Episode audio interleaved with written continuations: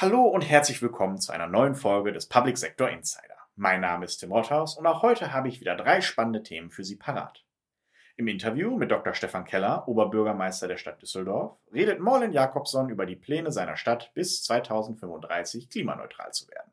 Wir haben recherchiert, welche Rolle künstliche Intelligenz für die Polizeiarbeit spielt und kommentieren, wie sinnvoll die Aufteilung und Bündelung verschiedener Zuständigkeiten in den Bundesbehörden ist.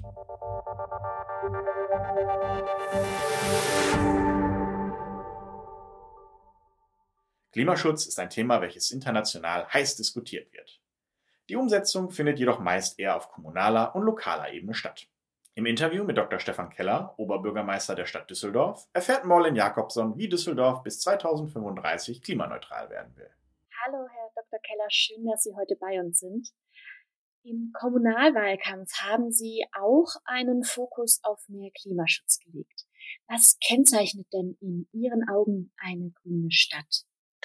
Ja, wir sprechen weniger von der grünen Stadt als von der klimagerechten Stadt. Wir wollen bis 2035 klimaneutral werden in Düsseldorf und dafür unternehmen wir eine Menge Anstrengungen. Das ist ja ein Ziel, das uns nochmal abhebt von dem, was auf der Bundesebene äh, beschlossen worden ist. Also wir wollen hier tatsächlich ehrgeiziger vorangehen und wir haben damit äh, Anfang 2021 äh, richtig kräftig begonnen, indem wir einen jährlichen Klimaschutzetat von 60 Millionen Euro beschlossen haben. Mit diesen Geldern werden Klimaschutzmaßnahmen für Bürgerinnen und Bürger, etwa durch Förderprogramme unterstützt, äh, unser Gebäudesanierungsprogramm oder ein Förderprogramm für Lastenräder. Wir betreiben die energetische Sanierung unserer eigenen Liegenschaften voran und wir kümmern uns natürlich um die Verkehrswende. Das heißt, wir bauen das Radwegenetz aus, wir investieren in Infrastrukturmaßnahmen für den ÖPNV. Und das sind so die Dinge, die wir umsetzen werden mit diesem Geld. Wir verwenden höchste energetische Baustandards. Wir investieren in erneuerbare Energien in Form von Solaranlagen beispielsweise. Und da geht es munter voran. Aber es geht nicht nur um äh, Klimaschutz und CO2-Einsparung, sondern auch um die Klimaanpassung. Und um die Stadt da an der Stelle wirklich tatsächlich auch grüner zu machen, hat unser Rat im Dezember gerade erst beschlossen, nochmal ein zusätzliches jährliches Budget in Höhe von fünf Millionen Euro zur Verfügung zu stellen für Klimaanpassungsmaßnahmen und Biodiversität. Damit sollen zum Beispiel mehr Bäume in der Stadt gepflanzt werden, Plätze begrünt werden, Maßnahmen zur Abkühlung oder Wasserversorgung umgesetzt werden. Da sind wir ebenfalls sehr aktiv. Bei Planungsverfahren machen wir Vorgaben für Dachbegrünungen, beispielsweise, die verpflichtend sind bei großen Neubauprojekten, aber auch zentrale öffentliche Plätze gestalten wir um. Den Kaiserswerther Markt in Düsseldorf zum Beispiel werden wir mit mehr Grün ausstatten. Spielplätze werden wir mit Bäumen ausstatten, um hier mehr Schatten zu spenden. Und die Immobilienprojekte, die auch Private in der Stadt machen, da dringen wir sehr darauf, dass äh, hier auf Nachhaltigkeit und Grün geachtet nun ist es ja so, dass die Landeshauptstadt bis zum Jahr 2035 klimaneutral werden soll. Welche Schritte werden denn bereits unternommen, um dieses Ziel zu erreichen? Ich habe ja gerade schon eine Reihe von Maßnahmen genannt, die die Stadt selber unternimmt in ihrem eigenen Bereich, um auf das Ziel einzuzahlen, bis 2035 klimaneutral zu werden. Aber wir brauchen die Mithilfe der gesamten Stadtgesellschaft, um tatsächlich dieses ehrgeizige Ziel auch verwirklichen zu können. In allen Sektoren müssen Anstrengungen unternommen werden, um Treibhausgasemissionen zu senken. Äh, wir müssen dekarbonisieren, wo das geht.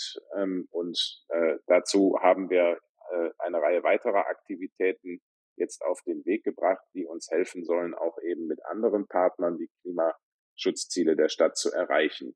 Wir sind ein Industriestandort. Von 1987 bis heute ist der Treibhausgasausstoß der Industrie schon um 70 Prozent gesunken. Trotzdem ist die Wirtschaft, also der Sektor Gewerbehandel, Dienstleistung und Industrie immer noch für 38 Prozent unserer CO2-Emissionen in der Stadt verantwortlich. Das heißt, hier liegt erhebliches Potenzial, das wir heben müssen. Und um das zu schaffen, haben wir mit der Wirtschaft im letzten Jahr einen Klimapakt verabredet. Der Düsseldorfer Klimapakt, getragen von der Industrie- und Handelskammer, der Handwerkskammer, der Kreishandwerkerschaft und eben der Landeshauptstadt Düsseldorf soll dazu führen, dass wir die Unternehmen dabei unterstützen, selber Maßnahmen zu ergreifen, freiwillige Klimaschutzmaßnahmen auf den Weg zu bringen und sich vor allen Dingen zu diesem Ziel der CO2-Neutralität bis 2035 zu bekennen. Wir beraten hier, wir vernetzen, wir machen Fachveranstaltungen und zum Teil geht es auch um finanzielle Förderung. Ich finde, das ist ein gutes Beispiel, wie Stadt und Wirtschaft gemeinsam auf dem Klimapfad vorankommen sollen. Dann ist natürlich der Verkehr äh, ein Bereich, äh, der auch äh, einen erheblichen Beitrag äh, zu diesem übergeordneten Ziel leisten muss. Ich hatte eben schon einige Stichworte genannt. Es geht generell darum, den Umweltverbund zu stärken, mehr Menschen dazu zu bewegen, vom Auto auf umweltfreundliche Verkehrsmittel umzusteigen. Und da, wo das Auto aber unverzichtbar ist, möglichst die Elektromobilität in den Vordergrund zu rücken. Und dazu machen wir eben auch eine Menge Anstrengungen. Insbesondere bauen wir gerade massiv die Infrastruktur zum Laden von Elektrofahrzeugen aus. Gemeinsam mit unseren Stadtwerken und anderen Akteuren äh, wollen wir hier jedes Jahr 300 neue Ladepunkte in der Stadt verwirklichen, damit die Menschen auch ein gutes Angebot haben, äh, dass es ihnen die Entscheidung für ein E-Fahrzeug tatsächlich leicht macht. Es gibt eine Reihe von weiteren Themen, die wir spielen wollen. Wie gesagt, die Sanierung von Gebäuden, ist wichtig. Hier gehen wir als Stadt mit gutem Beispiel voran, wollen aber eben auch im privaten Sektor den Umstieg auf erneuerbare Energien fördern und die Wärmedämmung voranbringen, die Fernwärme ausbauen. Das ist ein wichtiges Thema, das wir auch gemeinsam mit unseren Stadtwerken vorantreiben. Wir haben das modernste Gaskraftwerk Europas in Düsseldorf, das eben auch Fernwärme auskoppeln kann. Und das wollen wir nutzen, damit nicht andere Energien hier in Anspruch genommen werden müssen.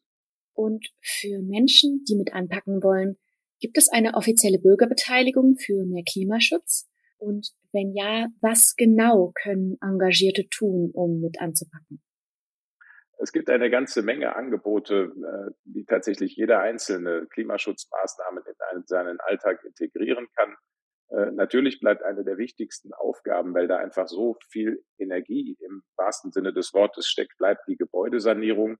Hier kann jeder Düsseldorfer, jede Düsseldorferin, die Wohneigentum besitzt, auch aktiv werden. Und wir unterstützen dann wiederum durch Fördermittel aus unserem Programm klimafreundliches Wohnen und Arbeiten. Wir haben ein Klimasparbuch veröffentlicht, das Tipps und Anregungen enthält, wie ich meinen eigenen Haushalt klimafreundlich gestalten kann.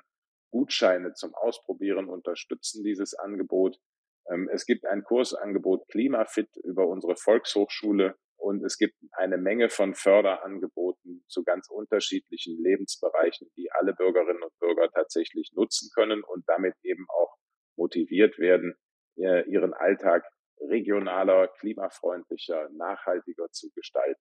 Wir haben auch eine Reihe von Netzwerken, in denen man sich engagieren kann. Das Netzwerk Nachhaltigkeit oder unsere eine Weltarbeit äh, hier gibt es äh, viel Platz für bürgerschaftliches Engagement und das sind Initiativen, die, die sehr intensiv von unserer Stadtverwaltung begleitet und unterstützt werden. Sehr interessant, Herr Keller. Ich bedanke mich sehr für dieses interessante Interview und vor allem für diese vielen praktischen Tipps, wie sich Klimaschutz implementieren lässt. Vielen Dank. Sehr gerne. Alles Gute. Künstliche Intelligenz ist aus der Polizeiarbeit nicht mehr wegzudenken welche neuen Ermittlungsansätze die Technologie ermöglicht und welche anderen Vorteile sich aus ihrer Nutzung ergeben, hat Marco Feldmann für uns recherchiert. Sprecherin ist Tanja Clement. Künstliche Intelligenz ist aus der Arbeit von Behörden und Organisationen mit Sicherheitsaufgaben, kurz BOS, kaum mehr wegzudenken. Diese disruptive Technologie verändere nahezu alle Lebensbereiche, und das gelte auch für die BOS, so die Staatssekretärin im rheinland-pfälzischen Innenministerium Nicole Steingass. Denn KI sei für die Polizeiarbeit von herausragender Bedeutung. Die Technologie ermögliche neue Ermittlungsansätze und Möglichkeiten. KI wirkt als disruptive Technologie in nahezu alle Lebensbereiche hinein. Unternehmen, die in Zukunft vorne mitspielen möchten, müssen ihre Daten in KI-Systemen einbauen. Wer das Thema nicht ernst nimmt und rechtzeitig handelt, wird einen Wettbewerbsnachteil haben. Auch staatliche Institutionen können sich einen Wettbewerbsnachteil auf diesem Feld nicht leisten. Vor allem nicht, wenn es um die innere Sicherheit geht. Da aber auch Kriminelle den technologischen Fortschritt nutzten, müssten die BOS hier immer auf der Höhe der Zeit sein. In der realen wie in der digitalen Welt gleichermaßen. Aus diesem Grund wird auch die Polizeiarbeit sich weiterentwickeln müssen. Menschen mit kriminellen Absichten werden immer versuchen, neue Technologien für ihre Zwecke zu missbrauchen. Beinahe jede technische Innovation kann auch missbräuchlich genutzt werden und Kriminellen neue Tatbegehungsmöglichkeiten eröffnen. Gleichzeitig entsteht für die Polizei auch eine neue Möglichkeit, Straftaten aufzuklären. So Steingers weiter. Wichtig beim KI-Einsatz sei zudem der kontinuierliche Ausgleich zwischen dem Schutz der Grundrechte einerseits und der Schaffung eines Mehrwertes für die Sicherheitsbehörden. Zudem komme es auf die Vernetzung und den Austausch zwischen den verschiedenen beteiligten Akteuren an. Das gelte besonders für die Kooperation zwischen Polizei und Wissenschaft, wie sie in Rheinland-Pfalz bereits umgesetzt sei. Nur wenn sie gelänge, könne KI auch tatsächlich polizeitauglich gemacht und entsprechend eingesetzt werden, meinte die Mainzer Staatssekretärin auf dem digitalen Polizeitag des Behördenspiegel. KI könne den BOS bei ihrer Arbeit helfen und die Mitarbeiterinnen und Mitarbeiter dort entlasten. Das gelte unter anderem mit Blick auf die Auswertung von Missbrauchsdaten und Aufnahmen. Davon zeigt sich der Präsident der Zentralen Stelle für Informationstechnik im Sicherheitsbereich, kurz CITES, Wilfried Kahl, überzeugt. Die Auswertung von Daten, die im Rahmen von solchen Ermittlungsverfahren anfallen, ähm, kostet natürlich nicht nur Zeit, sie bindet enorm viel Ressourcen und was sicherlich gerade in solchen Fällen auch kein kleines Problem ist, sie stellt auch eine enorme psychische Belastung für die Beschäftigten der Ermittlungsbehörden dar. Es gäbe auch schon Machine Learning-Systeme, die sich im Einsatz befinden.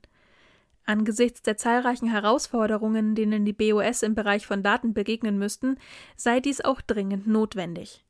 So seien etwa die zu analysierenden Datenmengen immer größer und heterogener. Hinzu komme oftmals der zeitliche Ermittlungsdruck. Hier könne KI die Arbeit erleichtern.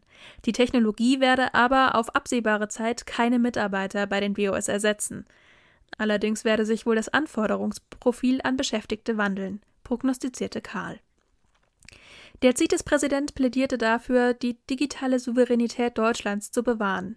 Dafür sei zwar keine vollständige Autarkie erforderlich, sehr wohl brauche es aber immer die Möglichkeit zu autonomem Handeln, insbesondere im Hinblick auf Ressourcen und Technologien. Wichtig ist aus Karls Sicht, dass bei der Beschaffung von KI nicht aufgeschlossene Systeme gesetzt werde, sondern auf Modularität und offene Schnittstellen.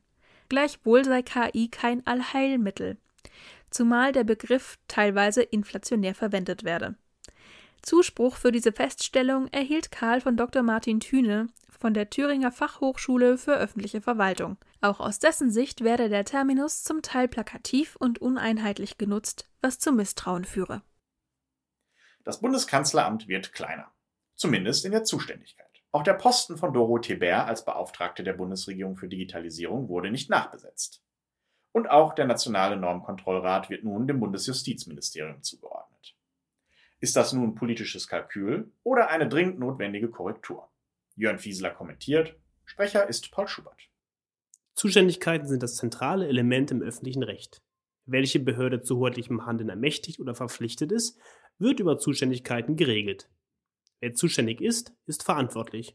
Umgekehrt gilt genauso keine Zuständigkeit, keine Verantwortung gibt Bundeskanzler Olaf Scholz die Zuständigkeiten für die wichtigen und richtigen Querschnittsthemen Klimaschutz, Digitalisierung und Bürokratieabbau ab, wenn er die Beauftragte der Bundesregierung für Digitalisierung nicht im Kanzleramt behält oder den Nationalen Normenkontrollrat dem Bundesjustizministerium zuordnet? Unmittelbar? Ja. Das ist vordergründig nicht falsch, ist das Bundeskanzleramt doch vor allem bei der Ressortkoordinierung gefragt. Fachpolitisches gehört in die Bundesministerien.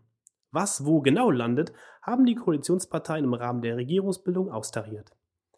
Im Bundesinnenministerium ist man beruhigt, dass kein eigenes Digitalministerium gegründet wurde und die Zuständigkeit für die Digitalisierung der Verwaltung im eigenen Haus geblieben ist. Das heißt aber auch, das BMI ist in erster Linie verantwortlich. Scheitert die Digitalisierung der Verwaltung, geht dies politisch primär zulasten von Innenministerin Nancy Faeser und natürlich Volker Wissing, der als Digitalminister in koordinierender Funktion tätig ist. Gleiches gilt nun für den Bürokratieabbau. Dieser ist mit dem Organisationserlass der Bundesregierung und der Verschiebung des NKR alleinige Aufgabe von Bundesjustizminister Dr. Marco Buschmann.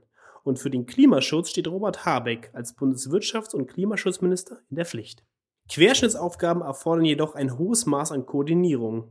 Und damit ist das Bundeskanzleramt in der Pflicht und gerade bei diesen Themen gefordert. Denn letztlich bestimmt der Bundeskanzler die Richtlinien der Politik und trägt für diese auch die Verantwortung. Trotz des Ressortprinzips ist er damit ebenso zuständig. Das war es auch schon wieder für heute. Schalten Sie auch gerne bei der nächsten Folge wieder ein. Bis dahin, alles Gute und auf Wiedersehen.